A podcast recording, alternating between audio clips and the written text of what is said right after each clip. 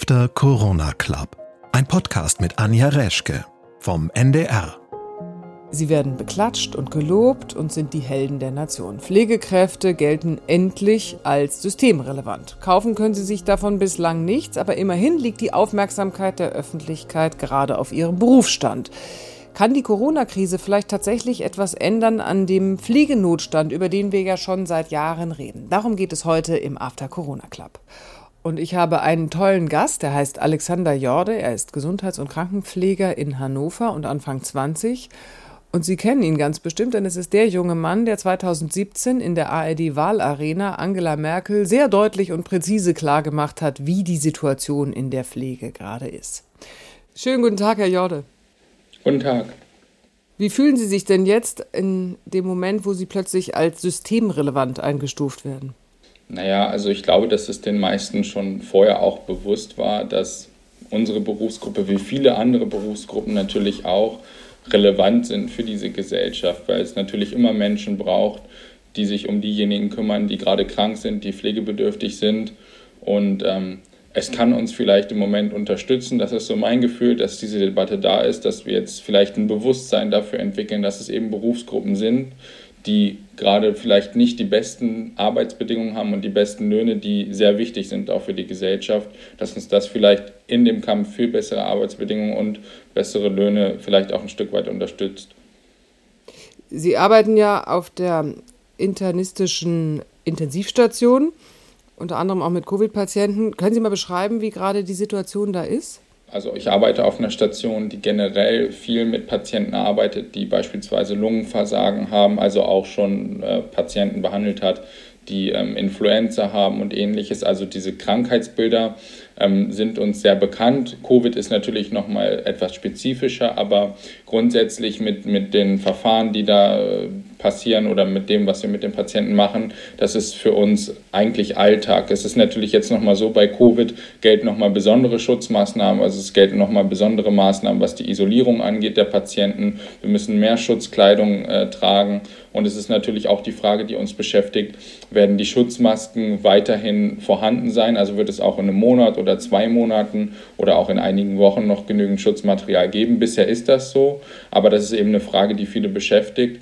Und das andere ist natürlich, dass wir auch ein Stück weit mehr Arbeitsaufwand dadurch haben. Und es wird viele Kliniken geben, weil ich muss jetzt natürlich auch über meine Klinik hinaus gucken, wo die Arbeitsbedingungen auf den Intensivstationen deutlich schlechter sind, wo deutlich mehr Patienten noch betreut sind und die sich eben zum Teil auch nicht mit diesen schweren Lungenversagen so gut auskennen. Und für die wird das nochmal enorm viel höhere Belastung werden. Ist denn eigentlich die Angst um die eigene Gesundheit, spielt die eine Rolle oder äh, kommt man gar nicht dazu, darüber nachzudenken, was das auslösen könnte? Natürlich spielt es auch eine Rolle. Also ich bin jetzt jemand, der ist 23 Jahre alt, ich habe keine Vorerkrankungen. Ich gehöre jetzt nicht unbedingt zur Risikogruppe. Dennoch gibt es auch junge Menschen, die daran erkranken können. Es ist vielleicht dann einfach seltener, es ist aber möglich. Aber auch ich habe natürlich Verwandte, die älter sind, die Vorerkrankungen haben, die zur Risikogruppe gehören. Und da möchte man natürlich nicht, dass man das an die weiterträgt, falls man stiller Überträger ist. Und dann hat natürlich auch Kollegen und Kolleginnen, die eben vorerkrankt sind, die vielleicht auch etwas älter sind, die kurz vor der Rente stehen, die müssen diese Patienten natürlich genauso versorgen. Und auch da macht man sich natürlich Gedanken, kann das die äh, unter Umständen betreffen? Und ähm, das möchte man natürlich vermeiden. Naja, ich denke mir, wenn Sie auch Patienten sehen und sehen, wie schlecht es denen geht, macht das ja nochmal was anderes mit einem als ähm, der Rest der Bevölkerung, der ja gar nicht unmittelbar dabei ist und zusieht, wie jemand tatsächlich in so einem, an so einem Beatmungsgerät ist und wie der kämpft. So, ich glaube, das ist uns allen eigentlich gar nicht so klar, was, das, was da passiert. Einige von den Patienten, die einen besonders schweren Verlauf haben, die kämpfen wirklich wochenlang um ihr Leben und da tun wir oder versuchen natürlich alles zu tun, um diese Menschen zu retten. Und umso wütender macht mich das dann auch, wenn man dann in der lokalen Presse oder woanders liest, dass teilweise Menschen demonstrieren für ähm, Corona-Lockerungen und sich dann tatsächlich versammeln, vielleicht auch mit ein bisschen Abstand, aber dennoch ist die Gefahr da natürlich höher. Und ähm, ich finde das einfach sehr unreflektiert. Und diejenigen sollten sich wirklich hinterfragen, ob das sinnvoll ist, was sie da tun. Das heißt, äh, wenn jetzt darüber diskutiert wird, dass Maßnahmen gelockert werden, oder man hört es ja auch manchmal so im Freundeskreis, ach ja, Mensch, ist ja auch alles so ein bisschen übertrieben, ähm, dann macht Ihnen das eher Sorge. Ja, natürlich macht einem das Sorge, vor allem auch jetzt, wo jetzt viele sagen, oh, wir sind ja ganz gut durchgekommen. Was viele ja gar nicht verstehen oder verstehen wollen, ist, dass wir noch relativ am Anfang stehen. Also es sind ja noch nicht viele erkrankt gewesen in unserer Gesellschaft und wir wissen ja auch nicht, wie sich das nach dem Sommer im Herbst entwickelt. Und da müssen wir wirklich vorsichtig sein mit den, mit den Lockerungsmaßnahmen. Sagen Sie, was heißt denn eigentlich beatmet? Ich glaube, man kann sich das als Mensch, der nicht auf einer Intensivstation arbeitet, gar nicht richtig vorstellen. Man hat diese Bilder gesehen, auch aus Italien, wo Menschen auf dem Bauch liegen. Aber unterschätzen wir vielleicht so ein bisschen, was das wirklich bedeutet?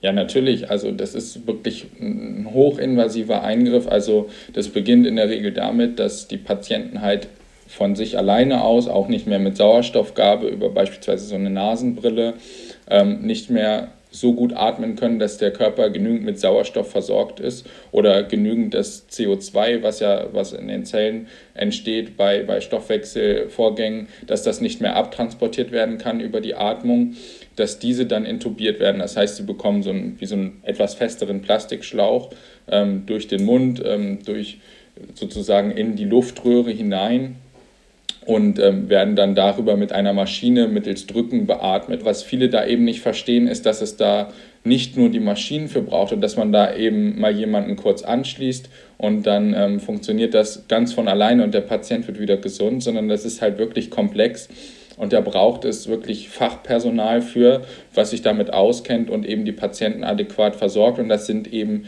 nicht, wie es manchmal dargestellt wird und wie es manche, glaube ich, auch das Bild haben, dass das die Ärzte sind, die das alles machen, sondern ein Großteil dieser Verantwortung und dieser Arbeit liegt eben auch bei uns, den Pflegefachkräften auf den Intensivstationen. Und davon braucht es eben auch genügend. Und deswegen finde ich, dass die Debatte da manchmal auch verkürzt wird, wenn gesagt wird, wir haben in Deutschland verglichen mit vielen anderen Ländern viele Beatmungsgeräte, wir haben viele Intensivplätze was dabei immer ver vergessen wird, dass wir einen der schlechtesten Pflegeschlüssel in ganz Europa und in den äh, Industrienationen weltweit haben, dass wir da wirklich schlecht aufgestellt sind, was die Anzahl vom Pflegefachpersonal angeht und dass das auch ein ganz entscheidender Faktor ist und eben nicht nur, wie viele Geräte wir zur Verfügung haben.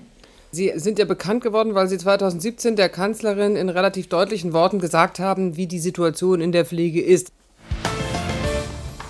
Live aus dem Lübecker Hafen. Die Wahlarena. Bundeskanzlerin Angela Merkel stellt sich den Fragen der Wählerinnen und Wähler. Ja, guten Abend, Frau Merkel. Äh, mein Name ist Alexander Jorde. Ich mache eine Ausbildung zum Gesundheits- und Krankenpfleger. Und im Artikel 1 des Grundgesetzes steht, die Würde des Menschen ist unantastbar.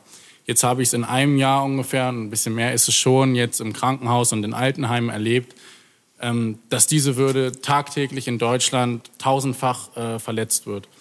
Und ähm, ich finde, das ist ein Zustand, der ist nicht haltbar. Es gibt Menschen, die liegen stundenlang in ihren Ausscheidungen. Das sind Menschen, die haben dieses Land aufgebaut nach dem Weltkrieg. Die haben dafür gesorgt, dass wir diesen Wohlstand haben, den wir heute haben. Die Pflege ist so überlastet und Sie sind seit zwölf Jahren an der Regierung und haben in meinen Augen nicht viel für die Pflege getan. Im CDU-Wahlprogramm steht drin, keiner muss sich Sorgen machen um seine Pflege in Deutschland. Das läuft alles so nach dem Motto, aber das ist nicht so. Auch Frau Merkel selbst schien wirklich beeindruckt. Hat sich eigentlich irgendwas verändert danach oder dadurch? Also dadurch oder danach hat sich sage ich mal, im Alltag, glaube ich, kaum etwas verändert. Die, sie hat ja, oder zumindest im Koalitionsvertrag, im aktuellen, wurde ja festgelegt, dass für alle Bereiche im Krankenhaus Personaluntergrenzen geschaffen werden sollen. Ähm, aus der letzten Legislaturperiode ähm, resultierte noch, dass jetzt in dieser Legislatur Personaluntergrenzen für vier bis sechs Bereiche im Krankenhaus geschaffen wurde, wo beispielsweise Kardiologie, Intensivmedizin dazu gezählt haben. Das heißt, eine bestimmte Menge von Menschen dürfen nicht, äh, eine bestimmte Anzahl von Personal darf nicht unterschritten werden in einem bestimmten Bereich. Genau, da wird festgelegt, wie viele Patienten dürfen maximal von einer Pflegekraft versorgt werden. Aber selbst diese Untergrenzen wurden direkt zu Beginn der Corona-Krise durch Jens Spahn wieder aufgehoben. Also er hat direkt, das war eines der ersten Dinge, die er gemacht hat, hat gesagt, wir setzen diese Personaluntergrenzen wieder aus. Das heißt, einen minimalen Schutz, der nicht davon ausgeht, dass wir eine optimale Pflege haben oder eine gute Pflege, sondern der gesagt hat, wir ziehen diesen Schutz ein, damit wir gefährliche Situationen vermeiden. Selbst diesen minimalen Schutz hat man sofort aufgehoben, wo man wusste, okay, da kommt eine Mehrbelastung auf uns zu. Das zeigt, wie fragil unser Gesundheitswesen und vor allem die Pflegepersonalplanung im Gesundheitswesen aufgestellt ist.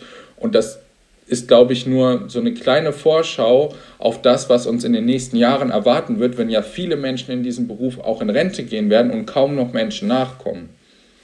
Obwohl ja nun alle auf das Pflegepersonal gucken. Sie werden beklatscht, sogar im Bundestag. Ich weiß, äh, das bringt einem keine finanziellen Vorteile, aber es ist natürlich schon ein Ausdruck von Wertschätzung. Ähm, habe ich nichts gehört. Ich habe keinen lauten Aufschrei gehört aus dem, äh, aus dem Bereich des Pflegepersonals, die gesagt haben, ey Leute, ausgerechnet jetzt in der Krise ähm, haben wir die Personaluntergrenzen ausgesetzt.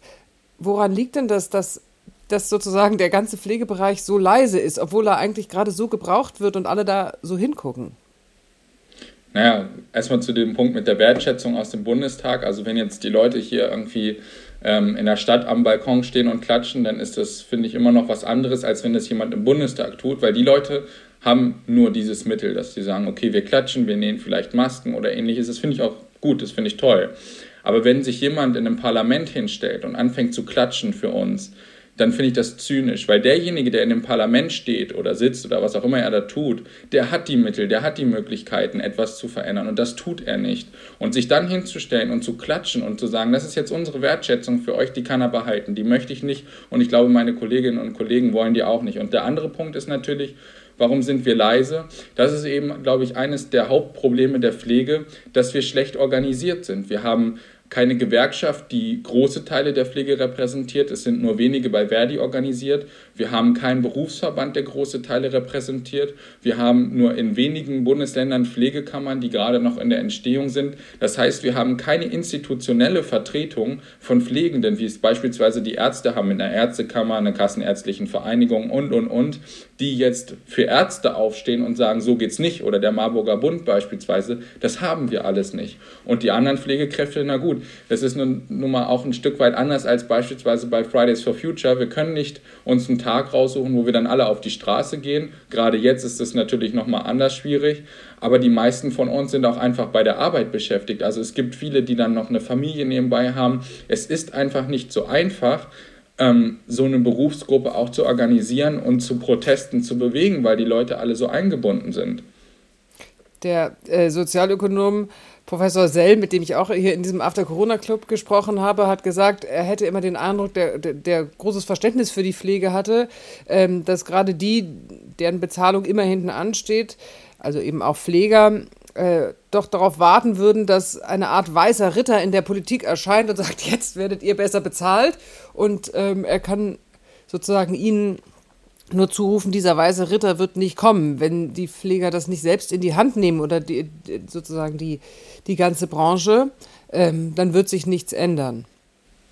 Ja, das sehe ich definitiv genauso. Es war ja damals auch etwas, was mich gestört hat, dass gerade in meiner Person immer auch zum Teil vom Gesicht der Pflege gesprochen wurde. Man muss sich ja mal überlegen, ich war damals im zweiten Jahr der Ausbildung, wo ich in der Wahlarena war und das haben die Medien so hochgeschrieben. Das wäre beispielsweise in einem Bereich wie der Medizin nie passiert, dass da ein Student im fünften Semester auf einmal das Gesicht der Medizin ist, im Leben nicht. Aber bei uns passiert das einfach und es kommt kein Aufschrei. Das ist eben auch einer dieser Gründe, weil wir keine offiziellen Vertreter der Pflege haben. Und es ist genau das, was Herr Sell sagt, dass man das Gefühl hat, viele in dieser Berufsgruppe warten auf den einen, der uns herausführt.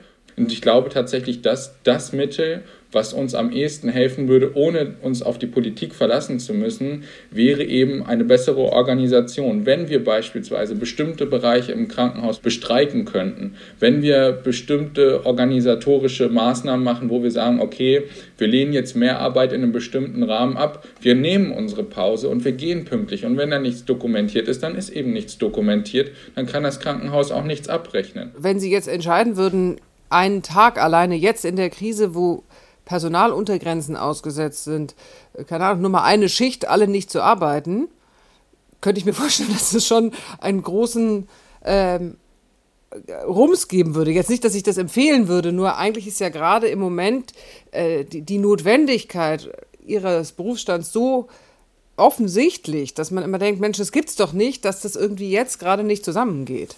Das ist eben diese große moralische, ethische Frage, wie oder in welchem Bereich kann ich streiken im Bereich der Pflege, im Bereich der Krankenversorgung, ohne Menschen zu gefährden. Und ähm, ich glaube, wenn wir eine Schicht nicht zur Arbeit gehen würden, aktuell, dann würden, glaube ich, mindestens Tausende sterben, weil auf einer Intensivstation muss eben jederzeit jemand da sein und diese Menschen betreuen. Da kann man nicht der Arbeit fernbleiben. Das ist, das ist fast unmöglich.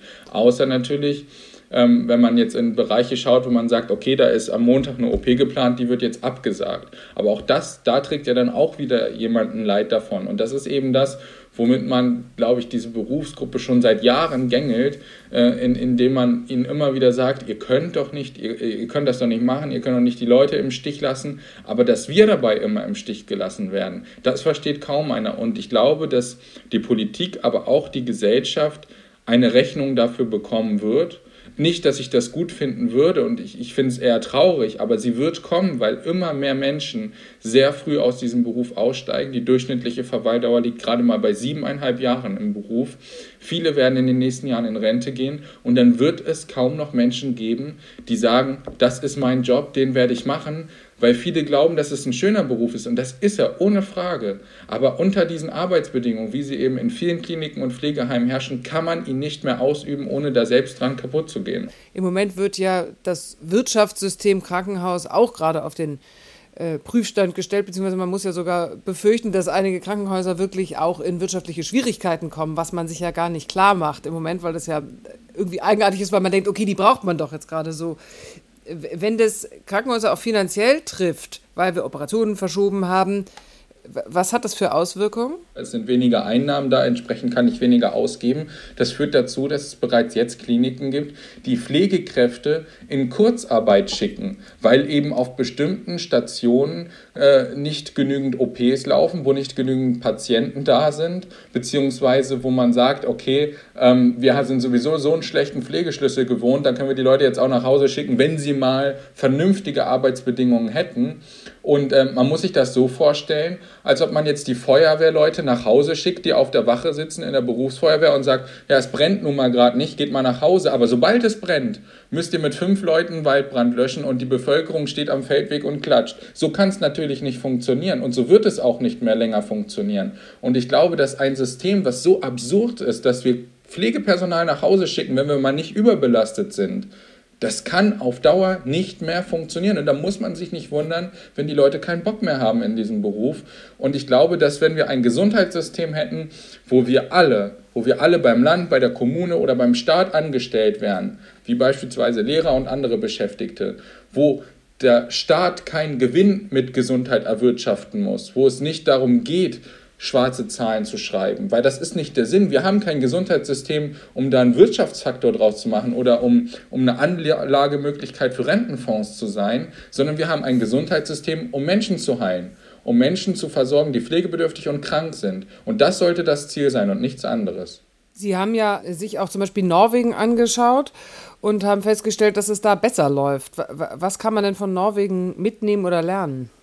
Naja, Norwegen hat zu einem sehr, sehr großen Teil, ähm, ich glaube zu 99 Prozent, ein, ein staatliches System. Das heißt, die Kliniken, die Gesundheitsversorgung ist dort in kommunaler, in, in staatlicher oder in Landesträgerschaft.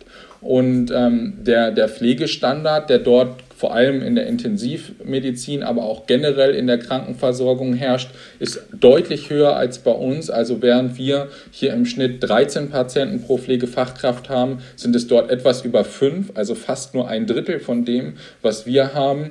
Und dort ist es einfach so, dass Geld, was durch die Leute eingezahlt wird, kommt bei den Kranken an, kommt bei den Pflegekräften an, bei den Ärzten und was überbleibt, geht in Investitionen oder geht zurück in den Topf. Und vor allem ist es auch da so, dass die Finanzierung des Gesundheitswesens von allen geleistet wird. Bei uns ist es ja so, das ist durch die Beitragsbemessungsgrenze in der Krankenversicherung gedeckelt. Das heißt beispielsweise diejenigen, die ihr Einkommen durch Kapitalerträge generieren oder diejenigen, die sehr hohe Einkommen haben, die fallen ja gar nicht rein in diese Krankenversicherung. Das heißt, die beteiligen sich gar nicht an der Finanzierung des Gesundheitswesens. Und auch da müssen wir mal wirklich nachhaken, ist es eigentlich korrekt, dass die Finanzierung aller oder des, des, des Hauptteils des Gesundheitswesens vor allem durch diejenigen stattfindet, die von Montag bis Freitag oder die ganze Woche über 40 Stunden oder mehr arbeiten und ein durchschnittliches bis niedriges Einkommen haben und ob wir nicht alle Einkommen und alle Vermögen einbinden sollten in die Finanzierung unseres Gesundheitswesens.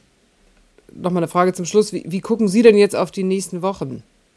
Wir hoffen natürlich, dass sich das weiterhin so hält, dass, dass es keine große Welle geben wird, die dort auf uns zurollt, dass wir nicht in die Situation kommen, wie beispielsweise in Italien, dass wir entscheiden müssen, wer wird beatmet, wer wird nicht beatmet, wer bekommt eine Therapie, wer bekommt keine Therapie. Diese Situation möchte niemand haben. Und ich erhoffe mir natürlich von den nächsten Wochen eine breitere Debatte, auch darüber, wie können wir jetzt Pflegepersonal und generell Personal im Krankenhaus unterstützen. Da gibt es natürlich noch kleinere Berufsgruppen, über die kaum jemand spricht, Ergotherapeuten, Logopäden, äh, auch die Mitarbeiterinnen und Mitarbeiter im Labor, die jetzt auch deutlich mehr Arbeit haben. Ähm, um die muss man sich natürlich auch kümmern. Und ich hoffe, dass wir dann tatsächlich dahin kommen, dass wir nicht nur über einen Einmalbonus diskutieren für einige wenige oder für eine bestimmte Berufsgruppe, sondern alle unterstützen und für alle einen Anreiz schaffen, mehr zu arbeiten arbeiten, aber das eben aus freiwilligen und eigenen Stücken. Das würde ich mir erhoffen.